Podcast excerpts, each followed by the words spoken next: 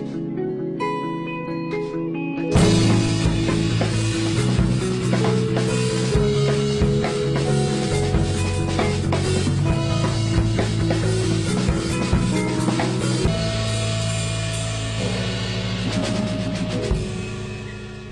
家好，欢迎收看职人介绍所，我是主持人程汉。今天我们邀请了两位知乎的大 V，他们一个在知乎上有六十万粉丝，一个在知乎上有四十万粉丝。他们一个年长，一个年轻，一个很严肃，一个出场就自带欢乐。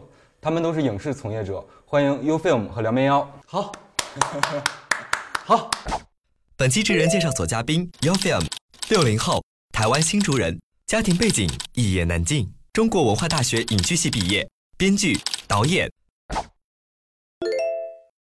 梁边妖，八零后，浙江杭州人，家庭背景保密，学历保密，职业编剧。尤叔入行就是做了编剧是吧？是从学生时代就开始做剧本创作了。我是学社的社长嘛，然后请了一个学长来演讲，那个学长叫蔡明亮。结束了以后，他就叫学弟们打通电话给我，问我要不要写本子。嗯，我在大学的时候就把他的舞台剧跟他的电影都看完了。嗯，他早期的时候是一个非常非常会写剧本的人。嗯，那我就开始跟他比较。那梁明耀是怎么入行的呢？入行就有一天，我突然觉得自己呃应该停下做一些没有意义的但是很有趣的事情，做一些又有意义又有趣的事情。你之前做过哪些觉得没有意义但是很有趣的事情？比如说到到大学的女生宿舍去挨户推销男士情趣内衣，呃 因为我觉得这是一个蓝海，因为我觉得没有人会这么做 啊。然后卖卖的效果怎么样？卖的效果很好，我我很快乐，整个人发自内心的抑制不住的快乐。但我觉得不能这样一直快乐下去，嗯，但是后来我就选择了比较沉重的人生，开始做一个编剧。两位都是编剧哈，那讲故事的能力对编剧来说是一个很重要的能力吗？还是编剧还需要其他很多素质？好的编剧需要什么素质啊？我自己是这样想，他应该需要文理两方面的能力吧。嗯，嗯，要有大局观，知道怎么去，呃，写出那种节奏感，然后就是设套子、下钩子，然后吸引观众被他的东西吸引，不停的看下去。编剧其实也是有分工的，就是现在都讲究团队合作嘛，所以其实讲故事的能力也分也分很多种。我会特别看重两个能力，一个是计算能力，也就是说他有他懂得去用什么策略，以什么节奏讲故事。然后还有一种是爆发力，也就是他想象力的高点在哪里，然后妥协的能力，嗯，这很重要。我年轻的时候认为是讲故事很重要啊，但是事实上谁都能讲故事。那讲故事其实是个技巧，我觉得编故事比较重要。编，嗯其实现在很多业界都在说编剧生活的很苦，比如说涉及到的就是我接了一个单子给钱很少，或者我接了一个单子，但是各方面有各种要求，或者我接了一个单子我写完了，结果被冠了一个大编剧的名字。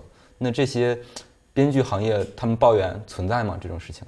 在影视行业里面，所谓的主创人员其实是是是既得利益者，所以他没有什么好埋怨的。现在很多的小朋友，他他偶尔接触到这个行业，然后呢发了很多的牢骚。你写的每一个字是要有一群工作人员去把它实现的呢。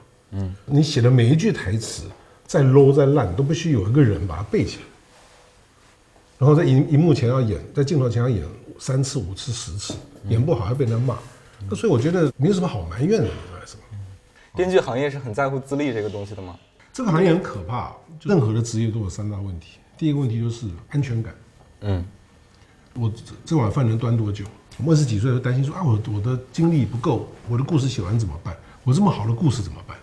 安全感怎么去去维系？怎么去建立？是个很大的问题。第二个问题是成长的问题。你二十岁能二十岁做的事情，跟你三十岁做的事情绝对不一样。第三个原因就是说那个投资损益比，嗯，啊，有时候人活在世界上都要对自己要做定定价嘛。当这三个问题回都并在一起考虑的时候，你来看编剧这个行业，你会发现它它本质上会有一个最大的盲点哈、我们干影视行业的人，我们就会很在乎说，啊、怎么样去累积善缘，怎么样去累积自己的关系人脉。我本身又是个导演，本身又是经营者嘛，所以这东西很现实。所以你觉得资历很重要？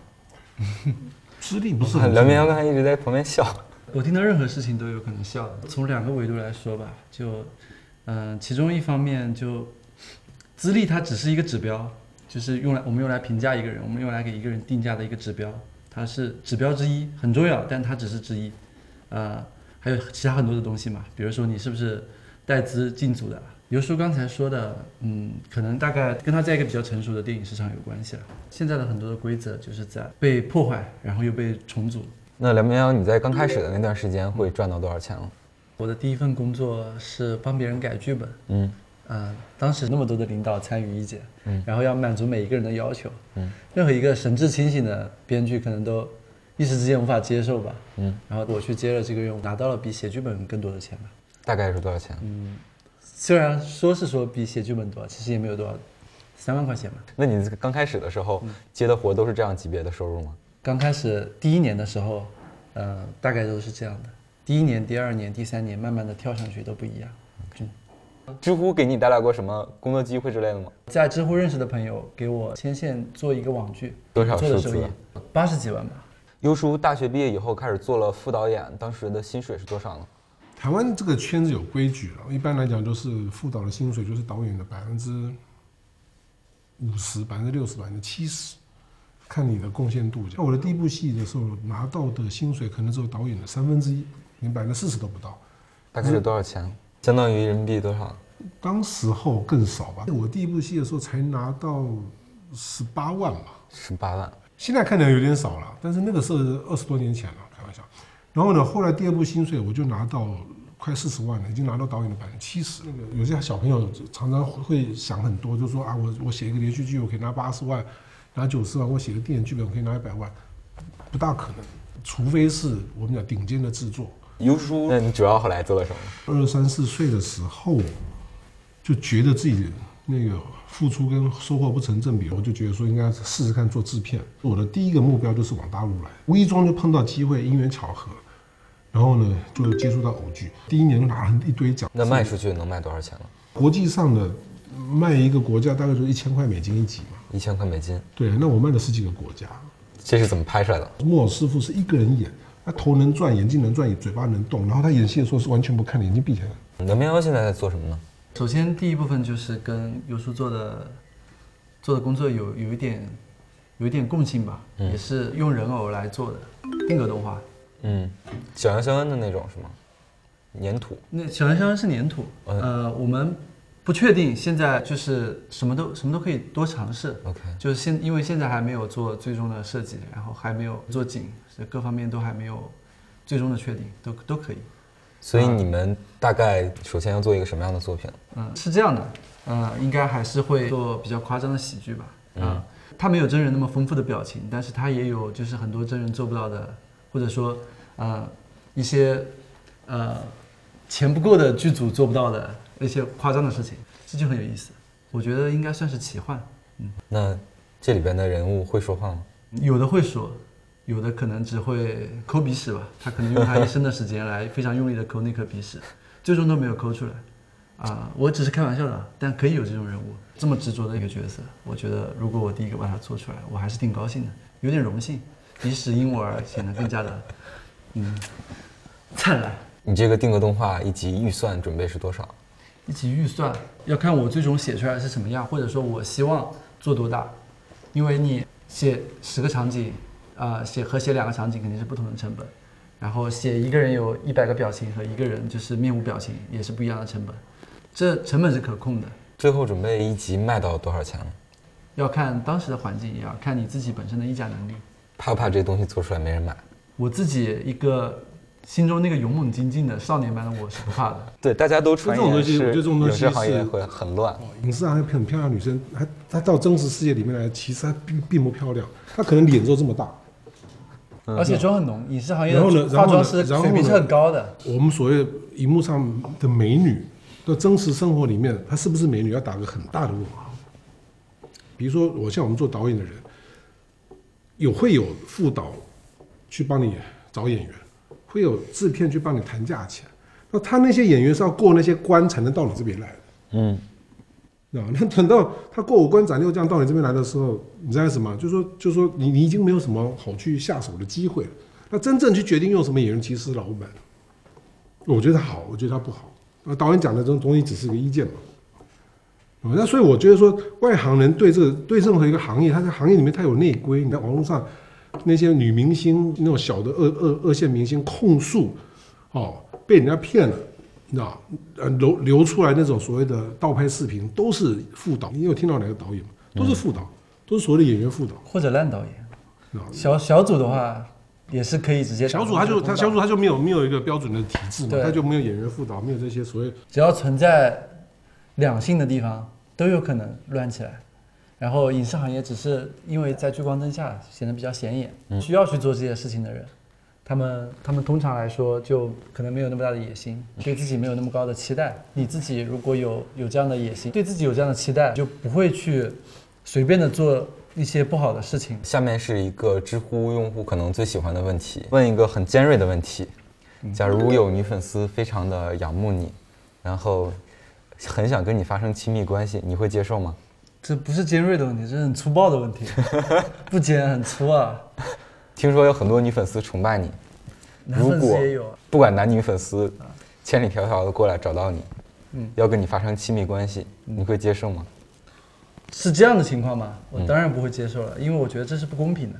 为什么呢？啊，我谈恋爱就是要需需要公平吧。我希望我跟他的关系是公平的。如果一个女孩是你的狂热女粉丝，然后你恰巧也很喜欢她，哦，这样的事情有发生过有发生过是啊，吗？真的有发生过。我也是一个普通的男青年，对嗯我也有欲望，对，嗯就并不是一个这样那样的圣人。嗯但是在这方面，其实就是玩的是一个 hard 模式，嗯。没有没有大家想象的那么那么简单。那梁边妖，你在来录这个节目之前，对 UFilm 是怎么看的？这个问题很好，啊，我觉得他是一个，他是一个战士吧，用战士的心态在玩，在这个互联网生存。但是，呃，很多人不接受战士这种形态的互联网用户啊，我是我是觉得没关系的。刘叔，为什么那么愿意跟人吵架？你怎么定义吵架？就是说，其其实，在知乎之前十几年来都是一直这样子在网络上沟通交朋友，我觉得我们都很正常。我觉得是我们在讲事情，我绝对不会允许人家随随便便来骂我，因为我觉得是这个尊严问题。你不怕别人觉得你是一个不好接近的人吗？我我我一直说不好接近的人啊 我为什么需要被人家好接近？我们为什么要去会要去？你知道，每天摆一个摆一个笑脸，然后然后呢贴一堆图，讲一堆笑话，我我觉得没有必要啊，何何苦呢？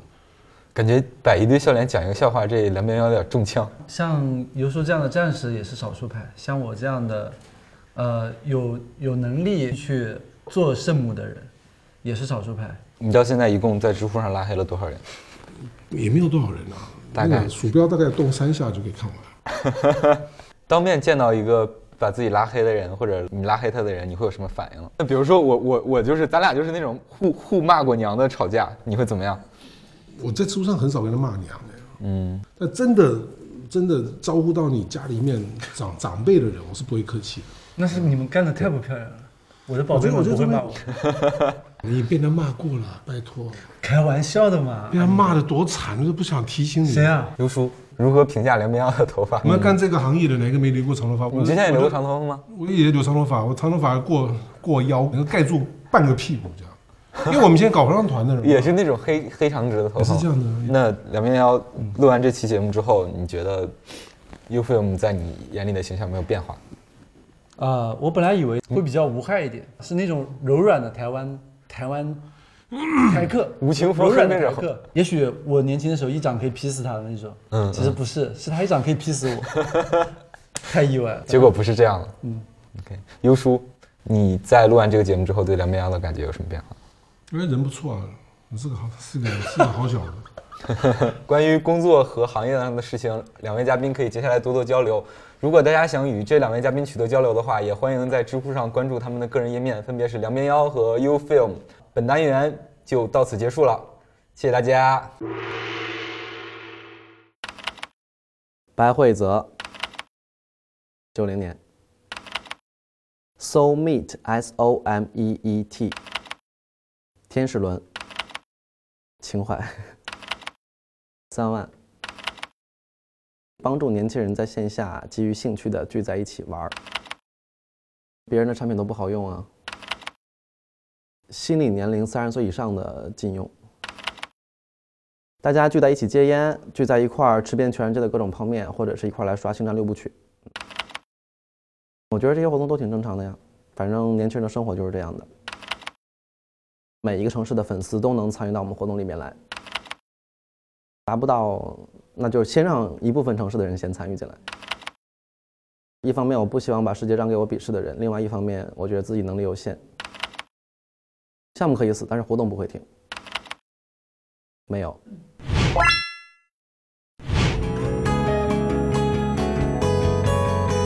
大家好，我叫牛子健，今天给大家带来的新技能是如何优雅的倒酒。首先，我先教大家如何倒起泡酒。倒起泡酒的时候，要注意酒瓶口距离杯身大约一指的高度。那倒多少为宜呢？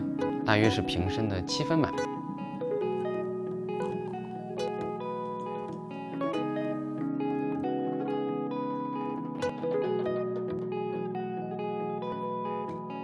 现在我要教大家如何优雅的倒红酒。在正式喝酒之前呢，有一个环节叫做试酒，就是看这个酒的风味适不适合自己。那品的量呢，是以一口为宜。在倒酒的时候，要注意瓶身距离杯口大约两指的高度。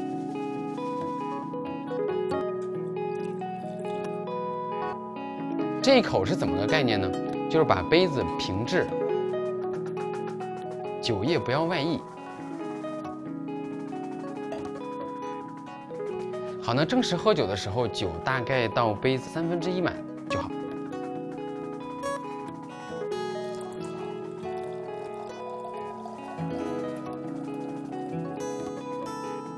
好，这里要注意，在倒完的时候一定要稍微停一到两秒钟，同时在拿起来的时候要转一下瓶身，防止酒液滴落到桌面上。我给大家带来的新技能如何优雅的倒酒就到这里了。